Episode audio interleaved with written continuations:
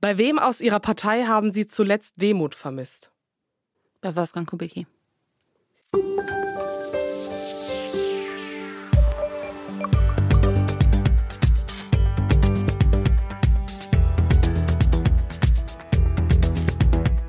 Ehrlich jetzt? Der Politik-Podcast mit Jasmin Embarek.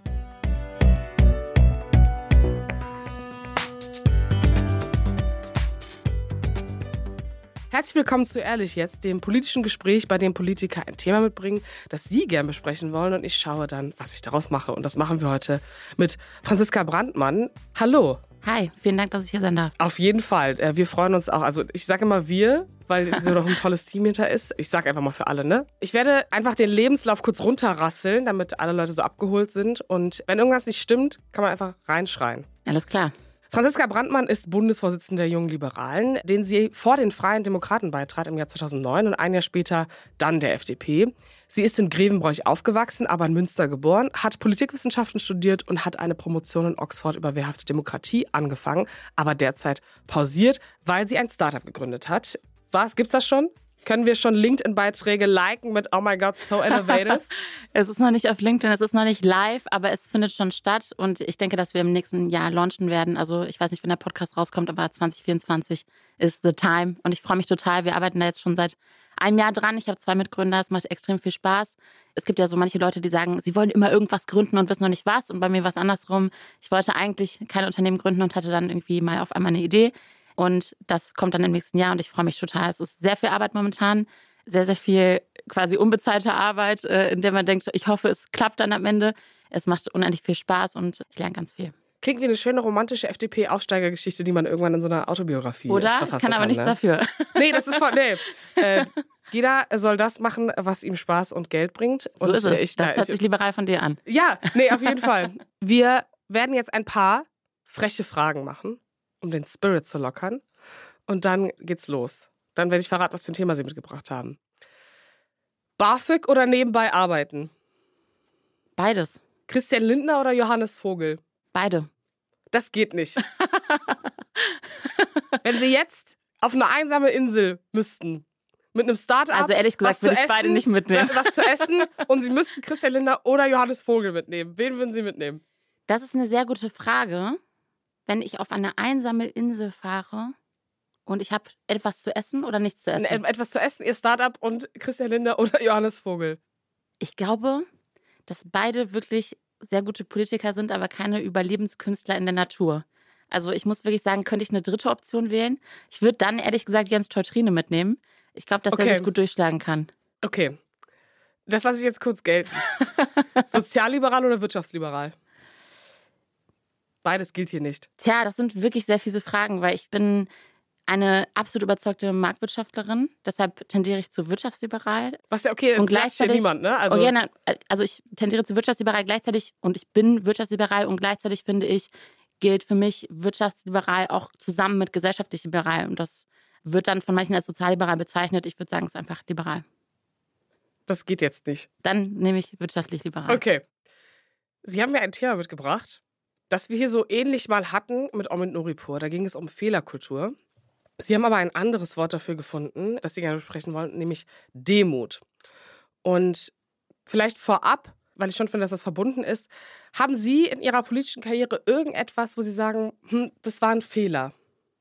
Also ich habe auf jeden Fall Fehler gemacht, sicherlich, weil man ja als Bundesvorsitzender einer Jugendorganisation mit sehr vielen Menschen zu tun hat und man zum Beispiel auch Mitarbeiter in einer Bundesgeschäftsstelle leitet und man im Team arbeitet. Und ich glaube, dass ich da sicherlich äh, mal vielleicht Leute abgebügelt habe zum Beispiel oder eine politische Meinung, die die vertreten haben, vielleicht, weil sie nicht meine entsprach, einfach quasi dismissed habe quasi. Und ich glaube, das ist auf jeden Fall ein Fehler.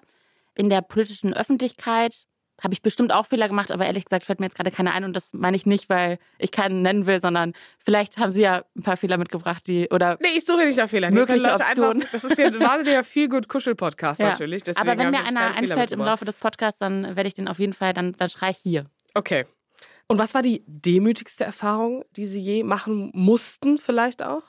Wir waren als Bundesvorstand der Jungen Liberalen vor noch nicht mal einem Jahr in Israel Und für mich war klar, dass wir dann natürlich Yad Vashem besuchen müssen, die Gedenkstätte des Holocausts.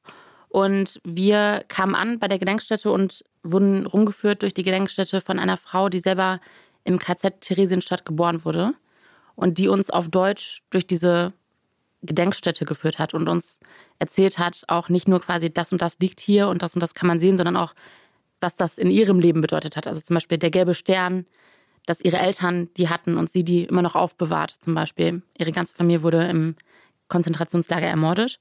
Und am Ende von dieser Gedenkstätte, viele der äh, Hörerinnen äh, kennen das bestimmt, gibt es eine Halle fürs Gedenken, wo zum Beispiel man auch einen Gedenkkranz niederlegen kann. Und wir wurden im Vorfeld gefragt, ob wir das als Bundesvorstand machen wollen. Es war natürlich für mich klar, dass wir das machen, als auch Zeichen des Gedenkens. Und als wir in diese Halle reingegangen sind, da hat diese Frau zu mir gesagt, in dieser Halle wird kein Deutsch geredet. Als Respekt gegenüber den Menschen, die gestorben sind in den Konzentrationslagern. In dieser Halle ist quasi die Asche von Menschen, die in Konzentrationslagern umgebracht wurden. Und weil wir nicht wissen, ob diese Menschen überhaupt noch das wollen würden, dass Deutsch geredet wird in ihrer Gegenwart, wird in dieser Halle kein Deutsch gesprochen. Und in dieser Halle dann zu stehen und da einen Kranz niederzulegen mit dieser Frau, die neben mir stand, die ihre ganze Familie im Holocaust verloren hat, das war für mich ein Moment, in dem ich wirklich Demut körperlich gespürt habe, weil ich dachte, wie klein sind wir eigentlich als deutsche Bürgerinnen und Bürger, das machen zu dürfen, einen Gedenkkranz in Israel, in dieser Gedenkstätte niederlegen zu dürfen und dann quasi gemeinsam mit dieser Frau aus dieser Gedenkstätte rauszugehen und gemeinsam zu gedenken. Und das ist auf jeden Fall etwas, wo ich Demut wirklich so gespürt habe wie noch nie zuvor in meinem Leben. Könnte nicht passender sein in diesen Zeiten, daran zu erinnern. Sie haben am Anfang, als äh, ich gefragt habe, bei wem Sie zuletzt Demut vermisst haben, den Namen Wolfgang Kubicki genannt, den ich jetzt nicht überraschend fand in dem Kontext. Aber können Sie kurz ausführen, warum er das hätte tun können, sollen, müssen? Also, Und wann vor allen Dingen? Ja, also für mich ist ja Demut erstmal so, dass man sich selber bewusst macht, dass man nicht selber nicht allwissend ist und dass auch das Gegenüber danach strebt, das möglichst Gute zu machen und man nicht grundsätzlich davon ausgeht, dass das Gegenüber unvollkommener ist als man selbst oder dümmer. Und ich habe Wolfgang Kubicki ja öffentlich kritisiert damals, als er gesagt hat, das Freiheitsverständnis von Robert Habeck sei in irgendeiner Form vergleichbar mit dem von Wladimir Putin. Und habe gesagt, das ist nicht in Ordnung, das finde ich nicht okay. Weil ich glaube, dass solche Zitate dazu beitragen, dass unsere politische Kultur sich verändert und der politische Diskurs in unserem Land. Das ist jetzt schon lange her und Wolfgang Kubicki hat sich dafür entschuldigt. Aber das war ein Moment, in dem ich geschluckt habe. Und das ist eigentlich eine komische Sache, weil eigentlich bin ich ja als Bundesvorsitzende einer Jugendorganisation eigentlich die Person, die quasi mal was total drübermäßiges sagt und dann zurückrudern muss und so weiter und so fort. Das ist jetzt einmal andersrum. Aber ich glaube auch, das äh, ist jetzt schon länger her und äh, ja, hat sich jetzt auch so ein bisschen, ist es verjährt. Er hat sich, wie gesagt, entschuldigt, Gott sei Dank. Sie haben gerade gesagt, Sie müssen auch mal was raushauen. Äh, das ist ja Teil dieser sehr paradoxen Aufmerksamkeitsökonomie der Politik und dessen Betrieb. Was war denn so die letzte Raushauaktion von Ihnen? Also beispielsweise beim Thema Schuldenbremse habe ich gesagt, äh, für mich ist die Schuldenbremse eine rote Linie. Ich finde, dass wenn die FDP die Schuldenbremse nicht einhalten kann in dieser Bundesregierung, muss sie gehen oder beziehungsweise müssen SPD und Grüne, wenn sie die trotzdem haben wollen, die Bundesregierung verlassen. Ich weiß nicht, ob das quasi ein Raushauen ist. Koalition beenden, falls XY nicht passiert, das ist ja schon das ist, eine Ansage. Äh, das ist eine Ansage. Und ich ja. glaube, das muss auch eine Jugendorganisation hin und wieder auch mal machen. Um wieder zurück zur Demo zu kommen, wenn man das so sagt, das ist ja auch so ein gemütlicher, phrasenbrechender Begriff, ne? Stimmt, ja. Also ich musste lachen, weil ich konnte quasi ja jedes Wort wählen. Mhm. Also Freiheit hatte schon jemand genommen, soziale Marktwirtschaft auch. und dann dachte ich, was fehlt mir gerade in der Politik? Und ich musste direkt an Demo denken und das war völlig paradox für mich, weil ich fand das Wort früher immer ganz schlimm. Also mhm. früher war das immer so, mein Vater hat das immer gesagt. Meine Eltern waren so meine Noten total egal. Die haben sich da überhaupt nicht drum geschert. Und wenn ich dann eine gute Note in der Schule geschrieben habe und damit stolz nach Hause gekommen bin, hat mein Vater immer gesagt, Franziska, Demut.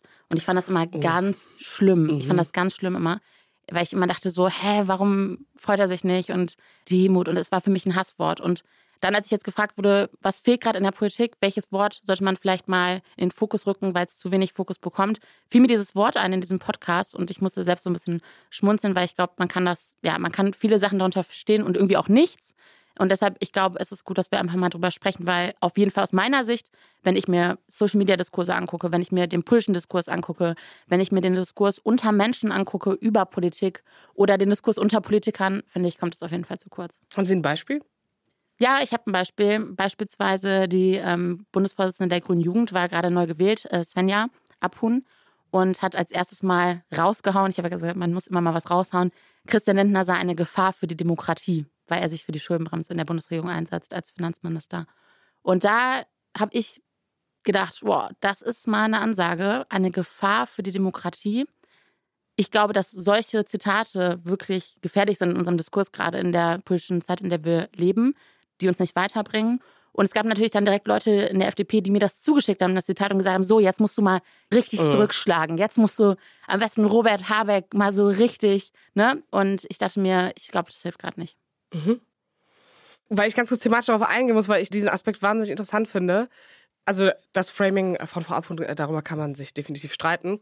Wenn Sie jetzt gerade Diskussionen erleben, auch als jüngere Person, das meine ich jetzt nicht äh, despektierlich, sondern einfach, wenn ja, wir wissen, okay, wenn wir finanziell darüber sprechen, okay, wie leben wir in 30, 40 Jahren und Sie aber auch gleichzeitig sagen, okay, das ist für die FDP werteorientiert eine rote Linie. Wie glauben Sie, löst man das denn klug, wenn man weiß, okay, ähm, wenn wir uns die PISA-Studie zum Beispiel anschauen. Also eigentlich brauchen wir wahnsinnig viel Geld, dass wir in die Bildung, in die Zukunft stecken müssen, damit sowohl unsere jungen Arbeitskräfte als auch eine sichere Wirtschaft äh, gegeben sein wird. Auch für uns, wenn wir dann irgendwann mal 40, 50 sind.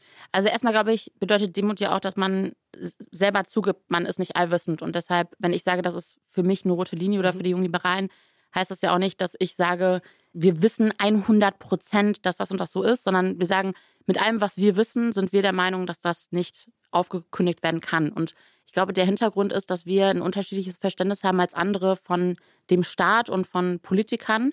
Also mein Verständnis ist, ich mache seit jetzt vielen Jahren quasi bin ich politisch aktiv und sehe immer, dass Politiker sehr gut sind im Geld ausgeben. Insbesondere vor allem Geld, das quasi das Steuerzahlerinnengeld ist. Und insbesondere, wenn halt quasi sie sagen, ja, okay, das kommt jetzt nicht aus dem Bundeshaushalt, das kommt aus dem Topf, der dann irgendwie so befüllt wird und sie vergessen zu sagen, das sind Schulden, die gemacht werden und Schulden, die in Zukunft jemand zahlen muss oder wo jemand am Ende die Zinsen zahlen muss. Und ich glaube, dass das wirklich ein Problem ist. Ich finde, man hat das gesehen beim KTF, wo immer, wenn es eine Diskussion gab, oh, kriegen wir das in den Bundeshaushalt und man sich nicht einigen konnte, man gesagt hat, ja komm, dann packen wir es in den KTF, wir haben da ja 60 Milliarden. Ich finde, das ist eigentlich ein Zeichen dafür, dass die Schuldenbremse gut ist, weil sie so eine Grenze setzt für Politik. Und ich glaube, dass sie ein Zeichen für Generationengerechtigkeit ist. Nicht nur ein Zeichen, sondern sie ist Generationengerechtigkeit, weil ich möchte, dass junge Politikerinnen und Politiker, die der nächsten Generation angehören, immer noch politische Prioritäten setzen können im Haushalt, ohne dass sie von Zinsen quasi erdrückt werden oder zumindest eingeschränkt werden. Ich verstehe aus der Frage heraus, ist die Schuldenbremse eine Bremse für Investitionen? Ich glaube nein. Wir haben wirklich extrem viel. Wir haben 350 Milliarden Euro nur dem Bund an Bundeseinnahmen jedes ja, Jahr. Ja, ich, kurz, ich sag kurz genau, was ich damit meine. Also eher der Faktor, wenn wir schauen, okay, welche Krisen werden sich stauen und eventuell zu einer so krassen Gleichzeitigkeit von Krisen führen, dass wir finanziell irgendwann eh aus dem Konzept Schuldenbremse gedrängt werden. So das Ahrtal in größer, Migrationskrise, weil Länder nicht mehr bewohnbar sind, weil es Kriege gibt. Also unvorbereitete Situationen, die in der Demokratie immer sein können, wird das das nicht eh aufbrechen? Das ist so oft die, Argumentation, wenn wir nicht darauf vorbereitet sind, wir haben keine Gebäude, die die Klimakrise aushalten. Wir haben äh, Bundesländer, die nicht genug Wasser haben werden. Also all das, was ich dann staunen würde und auch die politische Wut, kollidiert das dann später nicht viel toxischer, als wenn man jetzt sagen würde, okay, man versucht irgendwie jetzt eine gewisse Art von Schuld auf sich zu nehmen, damit man später für Krisen gewappnet ist? Also erstens glaube ich, wenn die Schuldenbremse einmal aufgelöst wird, dann wird sie immer aufgelöst sein. Also ich glaube, es ist mhm. sehr schwierig, wieder zu einer Schuldenbremse zurückzukehren, weil das heißt ja, dass Politikerinnen und Politiker selber sich eine Grenze setzen müssen und das passiert relativ selten. Und zweitens glaube ich, die Schuldenbremse erlaubt ja schon, dass in bestimmten Krisen, zum Beispiel bei dem Ahrtal-Unglück, dass dann tatsächlich mehr Schulden gemacht werden dürfen. Also genau da ist die Schuldenbremse ja bereits flexibel, so wie sie schon ist. Deshalb verstehe ich auch nicht, wenn Leute sagen, sie muss reformiert werden. Sie ist relativ flexibel. Also gerade dafür ist sie ja äh, gemacht auch. Und gleichzeitig glaube ich, das ist völlig richtig, wir leben in einer Zeit, in der wir das Gefühl haben, es ist so viel Krise wie noch nie zuvor. Es sind überall irgendwie Krisen. Und gleichzeitig glaube ich zum Beispiel, dass alleine zum Beispiel zu sagen, der Klimawandel ist eine Krise. Ich finde, der Klimawandel ist, der ist auf jeden Fall eine Krise, aber er ist politische Realität. Und ich finde, wir müssen es schaffen, mit dem Geld, was wir haben, die politische Realität quasi zu überwinden oder beziehungsweise mit dir umzugehen. Das müssen wir unbedingt schaffen, weil sonst haben wir ein Mandat quasi, alle Schulden der Welt zu machen und zu sagen, ist egal, wir haben mega Krise, sorry, habe ich jetzt keine Möglichkeiten, mich irgendwie zurückzunehmen. Und ich glaube, das bringt uns irgendwie auch nicht weiter. Also sicher, es gibt sehr viele Investitionen, die getätigt werden müssen, wegen des Klimawandels. Auch immer noch wegen der allgemeinen Lage, globalen Lage, Ukraine-Krieg. Wir müssen weiter militärisch unterstützen das kostet sehr viel, sehr, sehr viel Geld. 8 Milliarden äh, im, im nächsten Bundeshaushalt. Aber ich glaube, dass wir zum Beispiel da ja gezeigt haben, es wurde ein Sondervermögen aufgenommen für die Ukraine. Da waren auch zum Beispiel die Jungliberalen nicht gegen, obwohl das auch Schulden waren. Aber es geht ja bei der Schuldenbremse darum, mein Gefühl ist gerade, dass zum Beispiel die SPD gerade sagt, wir müssen erstmal die Schuldenbremse aufheben, weil es gibt auf jeden Fall irgendeine Notlage. Welche Notlage das dann sein wird, das sehen wir dann. Und das finde ich ist der falsche Weg. Ich glaube, dass die Situation, die wir gerade haben, das ist keine Situation, die aus dem Nichts krass auf uns zugekommen ist, mit Ausnahme Ukraine-Krieg und mit Ausnahme das Ahrtal. Und ich glaube, dass es weiter gut ist, dass Politikerinnen und Politiker, gerade was die Finanzen angeht, eine Grenze haben dessen, was sie ausgeben dürfen. Und dass sie da auch immer wieder, zum Beispiel jetzt vom Bundesverfassungsgericht darauf hingewiesen werden, sage ich auch zum Beispiel ganz klar, dass der KTF diese 60 Milliarden mhm. Umwandlung von eigentlich für die Corona-Pandemie aufgenommene Kredite in andere Dinge, die überhaupt nichts damit zu tun hatten, dass wir als Jungliberale das zum Beispiel nicht kritisiert haben. Das ist etwas, wo ich im Nachhinein sage, vielleicht war das ein Fehler. Mhm. Ich glaube auf jeden Fall, dass das zum Beispiel zeigt, dass wenn man einmal Schulden aufgenommen hat, man recht leichtfüßig dann am Ende dann doch mit mhm. dem Geld umgeht. Und ich glaube, das ist eigentlich nicht generationengerecht, das ist nicht fair gegenüber den Generationen, die das dann irgendwann bezahlen müssen. Das heißt, einem Sondervermögen Bildung würden Sie zustimmen?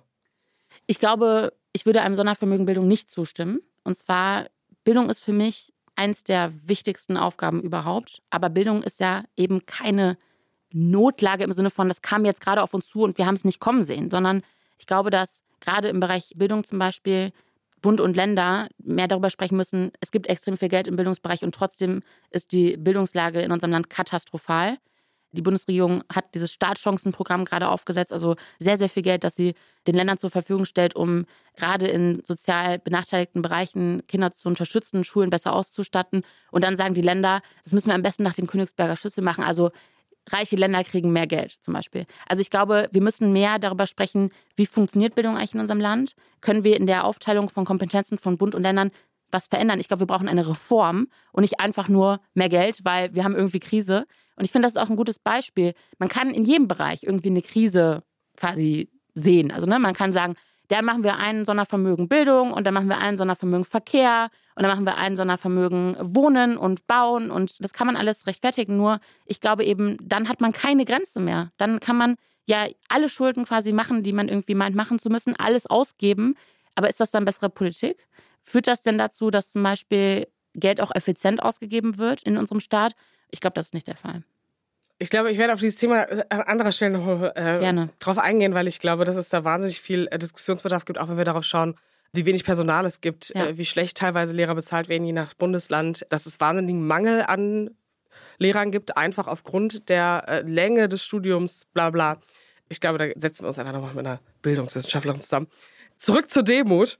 Was ein wahnsinniger Turn, den ich gerade mache wenn wir jetzt uns vielleicht den Unterschied zwischen Frauen und Männern in der Politik anschauen, weil ich glaube, das ist ganz wichtig, habe ich manchmal das Gefühl, vielleicht ist das auch subjektiv und ein bisschen geblendet von persönlichen Präferenzen, wirkt die kommunizierte Einsicht ja oft so zugänglich und so ein bisschen sexy bei Männern, dass man so denkt, oh mein Gott, der hat einen Fehler zugegeben. Und die machen das dann so ein paar Tage, nachdem irgendwas passiert ist oder irgendwas Schlimmes ist. Und dann ist irgendwie alles wieder gut. Äh, äh, finden Sie, da gibt es einen Unterschied äh, zwischen Männern und Frauen oder bin ich einfach subjektiv wahnsinnig gestört? Also ich habe irgendwo mal gelesen, dass Demut ein Ideal ist, aber wer Demut so selber vor sich herträgt und sich selbst als demütig bezeichnet, als wahnsinnig demütig, sei mit sehr großer Vorsicht zu genießen. Weil es ja auch an wen, an wen richten wir dieses Zitat jetzt? Kann ja der Podcasthörer oder die Podcasthörerin einfach mal. Genau, äh, schreiben, liebe Zuhörer, überlegen. schreiben Sie uns doch mal bitte zu, auf wen das, diese Definition von Frau Brandmann zutreffen könnte. Ähm, Männer und Frauen, ja, das ist eine gute Frage. Also ich glaube grundsätzlich, dass Frauen und Männer in der Politik sehr unterschiedlich wahrgenommen werden. Und dass gilt bestimmt auch für das Thema Demut. Aber ehrlich gesagt sehe ich das nicht nur beim Thema Demut, sondern allgemein irgendwie. Mhm. Ähm, aber ich glaube schon, dass so quasi nach außen getragene Demut schon etwas ist, was viele Menschen, also weil im Diskurs allgemein momentan so viel Hass da ist und so viel auch Wut und aufgestauter Frust, habe ich momentan das Gefühl, dass jetzt ein Politiker oder eine Politikerin, die sich hinstellen und sowas besonders Demütiges sagen, einfach auch nur Häme teilweise dann ernten würde. Und ich glaube, das ist eigentlich echt schade. Das ist eigentlich ein Alarmsignal. Ehrlich gesagt gilt das, ob man Mann oder Frau ist. Ich glaube wirklich, ich würde jetzt nicht sagen, dass das jetzt, also dieser Geschlechterbias gerade bei dem Thema auftritt. Fanden Sie Angela Merkel demütig als Politikerin und Kanzlerin? Mm, ich fand sie gegen Ende ihrer Kanzlerschaft immer weniger demütig eigentlich. Also ich hatte das Gefühl, dass sie, mich hat das zum Beispiel sehr umgetrieben, dass sie Sie hat ja ein Interview gegeben, ich glaube, es war das erste große Interview nach ihrer Kanzlerschaft. Mhm. Und wurde angesprochen auf den Ukraine-Krieg. Und ja. wurde gefragt, ob sie denkt, dass sie da Fehler gemacht hat. Und hat gesagt, nein, sie hätte mit ihrem Handeln der Ukraine Zeit geschenkt. Und das hat mich geschockt in dem Moment, ehrlich gesagt, weil ich eigentlich vorher immer das Gefühl hatte, dass sie ein demütiger, reflektierter Mensch, eine demütige Politikerin ist auch im Umgang mit ihrer Partei. Ich glaube auch zum Beispiel, dass Christen einen anderen Zugang zu Demut haben und sie ist ja ein Vorsitzender einer christlich-demokratischen Union gewesen die Jahre. Und das hat mich in dem Moment sehr geschockt. Ich fand, es war auch im Ende ihrer Kanzlerschaft halt ein Verwalten von Status Quo. Ich finde, Verwalten von Status Quo widerspricht auch schon Demut, weil man dann ja quasi sagt, wir wissen erstmal, was bleiben muss. So. Und deshalb ähm, fand ich das sehr, sehr wenig demütig. Das heißt, Realpolitiker können gar nicht demütig sein. Nee, Status Quo-Verteidiger. Ich weiß nicht, Na, ob das ist das Realpolitik. Naja, also ich würde als Realpolitiker-Typus per se beschreiben, ein Politiker, der einerseits bestimmte Ideale hat, sie aber so anpasst, dass er weiß, dass es real umsetzbar ist. Also der einfach planbar arbeitet. Sind das dann automatisch Menschen, die nicht demütig sein können? Ich würde sagen, im Gegenteil. Ich finde, dass Realpolitik ja auch ein quasi Anerkennen der Grenzen anderer ist. Also, dass man im Gegenteil mit Demut bessere Realpolitik machen kann, weil man erstens weiß, ich habe ein Wertegerüst und ich vertrete meine Position zu 100 Prozent. Aber erstens ist auch meine 100-prozentige Position nur quasi eine Position mit dem Wissen, was ich habe. Ich bin nicht allgemein komplett allwissend. Und zweitens, ich weiß aber auch um das andere Wertegerüst des anderen und kann das quasi annehmen. Deshalb, mhm. ich glaube, das äh, bietet sogar das Stage, den Raum für Realpolitik. Wenn wir wieder auf Menschen kommen, die wirklich Politik machen, ich erinnere mich an den Bundestagswahlkampf 2021. Ich weiß, das ist jetzt eine alte Kamelle, aber. War eine ähm, gute Zeit. Oh, das ist, ja, es war eine wirklich intensive Zeit. Für die FDP war es in der Tat eine gute Zeit. Ja. Das stimmt. Äh, da, müssen wir, da, kommen wir gleich noch drauf, wie es bei der FDP gerade ist. Aber im Bundestagswahlkampf, da sagte Annalena Baerbock mal, sie empfand Demut vor ihrer politischen Aufgabe. Olaf Scholz fand Demut für angesagt, als sie zur Kanzlerkandidatin der Grünen nominiert wurde. Und Armin Laschet sagte vor zwei Jahren, Demut in dieser entscheidungsreichen Zeit an. Und Angela Merkel verabschiedete sich natürlich in Dankbarkeit und Demut. Das ist ja sprachlich auf jeden Fall auch ein Mittel, um zu vermitteln, dass man transparent ist und nahbar. Ist das denn per se politisch die richtige Antwort auf diese Gier nach Transparenz und empathisch sein und authentisch sein, dass sich anscheinend viele Menschen nicht nur im Journalismus in unserer Blase, sondern, ähm, weiß ich gar nicht, das generell gilt, ich bin da viel zu pessimistisch, glaube ich, für, aber äh, Wähler oder wenn wir uns diesen politischen Instagram-Bubble-Diskurs anschauen, ist das die richtige Antwort? Ich glaube schon, weil ich glaube, also für mich ist ja Demut das Gegenteil von Hochmut und von Arroganz gegenüber einer Aufgabe. Also ich erwarte eigentlich von Politikern, dass die ehrlich sind. Und jetzt haben Sie gerade gesagt, ist das vielleicht der Gegensatz von Transparenz? Aber ich finde im Gegenteil, zu sagen, ich bin demütig vor dieser Aufgabe, ich, ich sehe, wie klein ich bin vor dieser riesigen Aufgabe, das ist ja wirklich eine Ehrlichkeit. Also das zeigt ja, ich weiß, was da auf mich zukommt oder ich weiß, was hinter mir lag und dass ich vielleicht Fehler gemacht habe. Und ich glaube, dass das grundsätzlich genau das ist, was wir brauchen. Nur, ich glaube, es gibt einen Unterschied von zu sagen, man ist demütig und sich wirklich demütig verhalten. Und ich glaube schon, es ist natürlich auch, es klingt natürlich total gut, Demut. Ne? Und es ist immer die Frage, zeigt man wirklich auch Demut im, im politischen Handeln? Gibt es so Politiker, die müssen nicht aus ihrer eigenen Partei sein, wo sie sagen, oh, das ist eine Art von Demut, die diese Person hat. Das macht sie wahnsinnig sympathisch und das ist genau das, was ich meine, wenn ich darüber spreche. Also es darf auch jemand aus der FDP sein, aber Es kann auch jemand anderes sein. Sie können auch drei Leute Also nennen. ich muss sagen, dass ich, also ich bin ja richtig aktiv geworden bei den Jungliberalen und auch in der FDP in der Zeit der außerparlamentarischen Opposition. Und in meiner Partei gab es sehr viel Demut damit, dass die FDP 2013 aus dem Bundestag rausgeflogen ist. Und das wurde ja so sehr stark aufgearbeitet. Und diese Aufarbeitung fand ich relativ demütig, weil gesagt wurde, okay, offensichtlich haben wir Sachen extrem falsch gemacht, sonst wären wir nicht aus dem Bundestag rausgeflogen. Und offensichtlich kommt die Politik, die wir machen, überhaupt nicht an.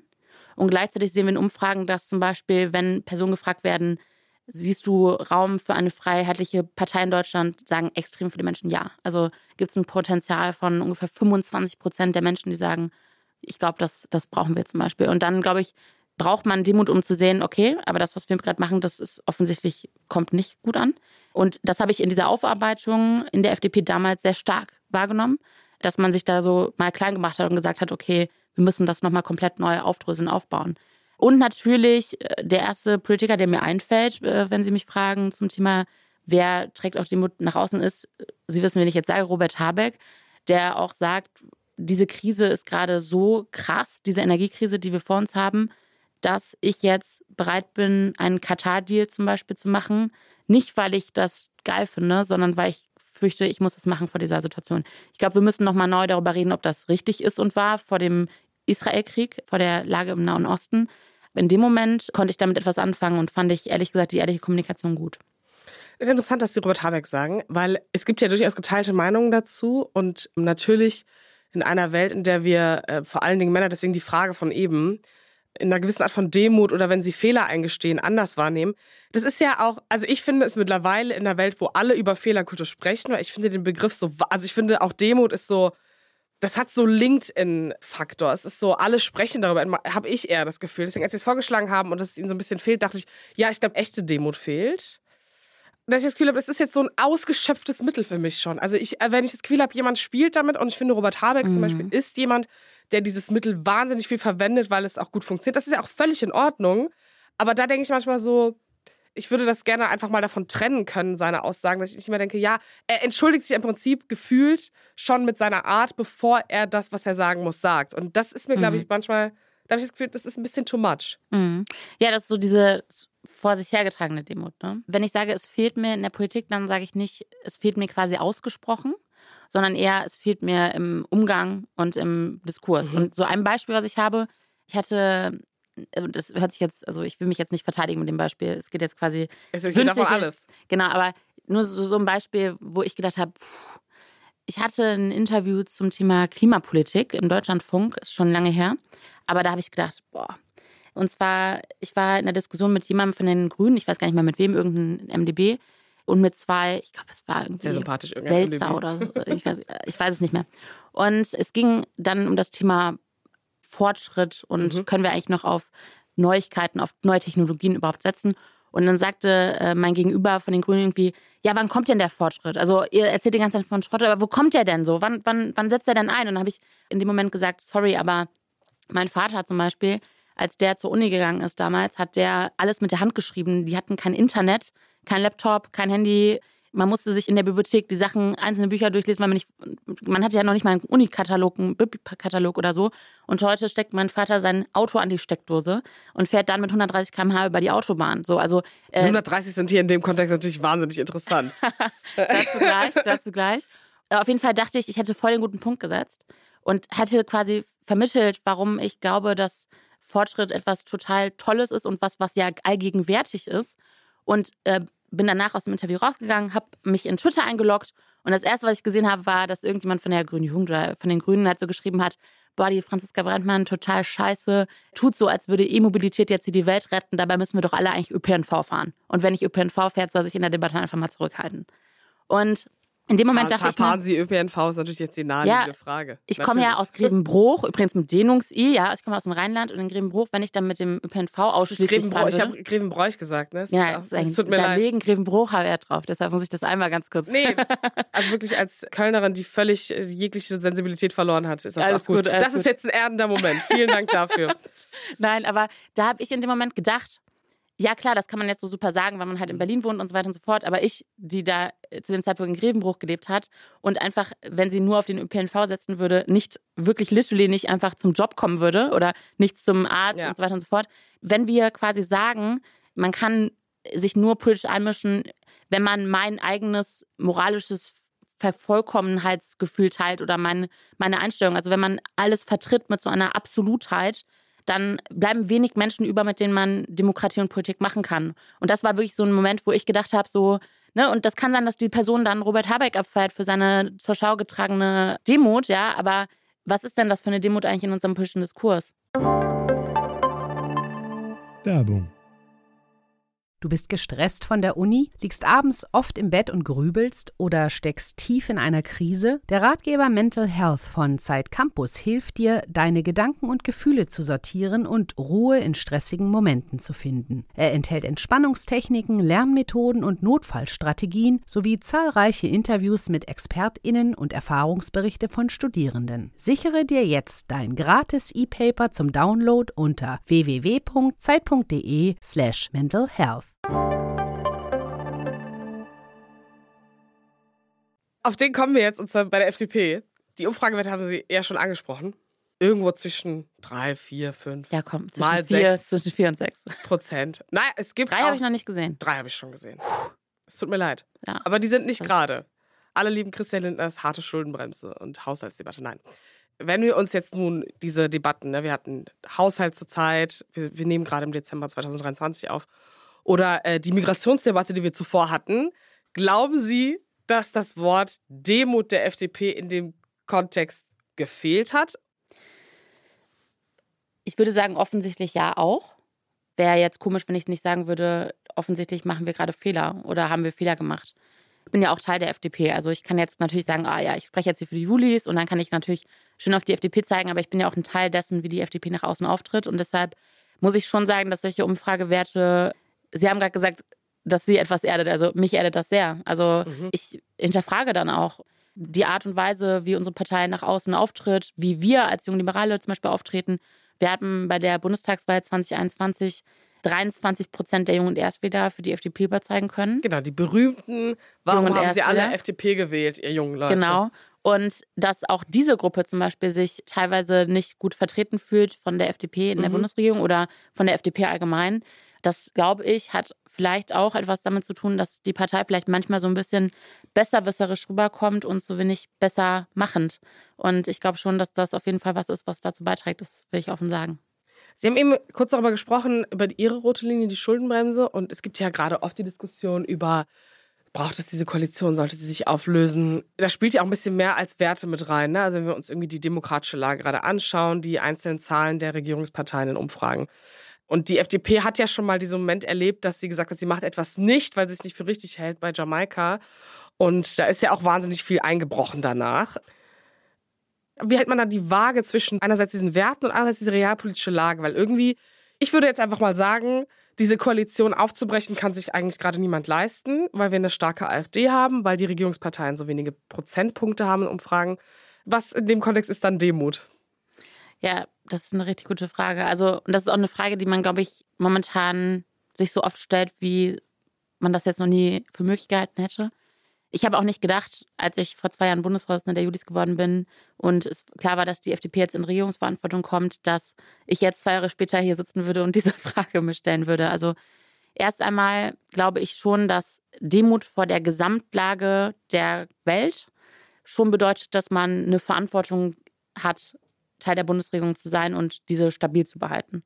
Also gerade wenn ich mir angucke, den Nahostkonflikt, aber auch den Ukraine-Krieg und vor allem die amerikanischen Wahlen, die jetzt bevorstehen und die Möglichkeit, dass vielleicht das dazu führen könnte, dass die USA ihre militärische Unterstützung der Ukraine einstellen oder stark zurückfahren, dann glaube ich, dass eine Auflösung der Bundesregierung jetzt fatal wäre. Also dass das uns wirklich in so eine Krise stützen würde und vor allem in so ein Machtvakuum, was zum Beispiel Putin vielleicht auch versucht zu nutzen. Und das deshalb Demut quasi vor dieser Gesamtlage und eine Verantwortung, die deshalb dann dadurch entsteht, Teil dieser Bundesregierung zu bleiben, die stabil zu behalten. Ich finde übrigens, dass, dass Politiker und Politikerinnen der Union überhaupt nicht aktuell einschätzen oder sehen. Das wundert mich, auch zum Beispiel bei Außenpolitikern der Union gerade, mit welcher Schlotzigkeit die gerade so ja die Ampelauflösung fordern und Neuwahlen fordern. Ähm, Ganz liebe Grüße an Markus Söder an dieser Stelle. Ja, viele. Also das haben jetzt schon super, super viel. Ich bin wirklich überrascht, wie viele lapidar einfach mal Neuwahlen fordern vor dieser Stärke der AfD, vor dieser globalen Krise. Schockt mich, muss ich ganz ehrlich sagen. Und gleichzeitig hat man ja auch eine Verantwortung nicht nur gegenüber der Weltlage, sondern auch gegenüber seinen politischen Grundsätzen, die ja gewählt wurden von Wählerinnen und Wählern. Und eine Verantwortung gegenüber der eigenen Partei, aber vor allem wirklich der Partei, die gewählt wurde von Bürgerinnen und Bürgern, weil die eine bestimmte Haltung erwarten. Und ich glaube, wenn ich jetzt sagen würde, ich würde völlig ausschließen, die jungen Liberalen schließen ein vorzeitiges Ampel aus, auf jeden Fall aus, egal was kommt, dann ist das auch falsch, weil natürlich, vollkommen klar, wenn man sich quasi politisch aufgeben würde durch, ich sage jetzt mal, Auflösung der Schuldenbremse und Steuererhöhungen, dann fragen natürlich Bürgerinnen und Bürger zu Recht, okay, und was macht ihr dann da? Warum habe ich euch gewählt? Und das ist dann auch wieder, glaube ich, nicht verantwortungsbewusst gegenüber zum Beispiel der Stärke der AfD, weil ich glaube, dass viele Wählerinnen und Wähler dann sagen würden, ja, dann kann ich offensichtlich keine dieser Parteien wählen. Und das wäre, glaube ich, ebenso verantwortungslos. Auf die Reichensteuer gehe ich jetzt nicht ein, sondern greife nochmal den Bezug zur christlichen Partei, äh, weil Sie gesagt haben, dass die CDU, die ja eigentlich durchaus in ihrer urchristlichen Tugend das Wort Demut ganz groß geschrieben hat, vielleicht nicht so embraced, entschuldigen Sie den, äh, das englische Wort, da freuen sich viele Zuhörer immer. Freuen die sich oder finden die das ganz schlimm? Nee, das ist wirklich, es ist wirklich geteilt. Ich habe so Reiners und Helgas, die sind wahnsinnig lieb, die finden das ganz cool. Und dann gibt es auch die, die sagen, Frau Barak, sie sind einfach ein unseriöses Stück Scheiße. das ist auch in Ordnung. Äh, dafür ist dieser Podcast da. Wie definieren wir denn sozusagen als säkuläre Gesellschaft Demut in der Demokratie? Also ganz kurz, wie machen wir das? Wenn die CDU das nicht kann, anscheinend, was machen wir dann? Ja, das ist wieder eine gute Frage. Also Finde ich super, wenn Sie mir so viele Komplimente machen, dass ich gute Fragen stelle, habe ich meinen Job gemacht. ich glaube, mit Respekt. Also ich glaube, das ist jetzt wieder so ein großes Wort. Ne? Das ist halt doof. Darüber machen wir dann die nächste Folge. Ja, ich glaube tatsächlich, dass, also beispielsweise, ich finde, ähm, also wenn ich sage, im Christentum gibt es ja eigentlich eine ganz besondere Demut, dann denke ich ja, dass Christen grundsätzlich eine krasse Demut vor Gott haben und der göttlichen Schöpfung und so weiter und so fort. Und ich glaube, dass immer mehr Menschen in Deutschland weniger diesen direkten Gottbezug haben, glauben, Teil der Kirche sind, aber trotzdem ja sich ein respektvolles Miteinander wünschen und gemeinsame Werte in einer Gesellschaft. Und deshalb glaube ich, dass man das quasi vielleicht ja ein bisschen trennen muss davon. Und mit einem schelmischen Zwinkern kann ich sagen, vielleicht hat die Union ja momentan auch nicht mehr so viel von der Gottesdemut, sag ich mal, die sie früher mal hatte. Ähm, deshalb, ich glaube, ist jetzt wirklich ein guter Zeitpunkt, um darüber zu sprechen, dass wir das quasi nicht im Rahmen eines Glaubens haben müssen, aber als Gesellschaft, als Fundament dessen, wie wir Politik und Demokratie machen. Das ist ein tolles Schlusswort, aber Sie sind noch nicht entlassen, denn zum Schluss erzählen Politiker, also müssten sie, das ist einfach, das ist fast eine diktatorische Anweisung, Entschuldigung, hier eine Sache, die sie noch nie irgendwo erzählt haben. Also ein Fun Fact, irgendwas Lustiges, was Kurioses. Ich bin äh, Fan von Bad Moms Day. Ich war gerade auf ihrem äh, Debüt, nee, nicht Debütkonzert, auf ihrem, doch auf ihrem Konzert, in dem sie ihr neues Album mhm. released mhm. hat. Ich finde ihre Musik richtig cool und ich habe mir schon ein Ticket gesaved für die nächste Tour. Auch wieder ein englisches Wort, worüber sich Rainer hey, wir freuen kann. Wir kriegen auf jeden Fall Shitstorm für diese Folge. Liebe ähm, das. Genau, aber lieben wir, genau, ja, aber das genau. ist die andere Sängerin, genau. Nee, ich bin ein großer ich Fan. Bin ja, mit Shireen David Lager leider. Das muss ich kurz. Das ich, verstehen ich, jetzt die Hälfte der beide, Ich höre beide und das, nicht, aber das ist so ganz äh, klischeemäßig von mir, so dass ich als junge Frau beide mega abfeiere, aber ich finde die Musik richtig geil und äh, das ist äh, für mich ähm, richtig schöner Raum, wo ich mal Druck ablassen kann und ja. Love that. Genau, also äh, Shireen David und Bad Moms Jay, das können Sie jetzt googeln und gucken, wie verrot die junge politische und journalistische Generation dieses Landes In Demut. ist. In Demut, genau. In Demut verrot. Das, das ist uns ein guter wieder. Das war ehrlich jetzt. Wir hören uns hier bald wieder. Ähm, vielen Dank, Franziska Brandmann. Und wir hören uns äh, hier bald wieder. Und bis dahin hören Sie doch in das Politikteil rein, der aktuelles politisches Geschehen anordnet mit Eliana Grabitz, Tina Hildebrand, Peter Dausen und Heinrich Wefing. Tschüss und bis zum nächsten Mal. Und wenn Sie Feedback und Rückmeldung haben, wie immer, fluten Sie mein Instagram, mein Twitter, nee, X, Entschuldigung, oder meine Mail. Genau, das war's. Tschüss. Tschüssi.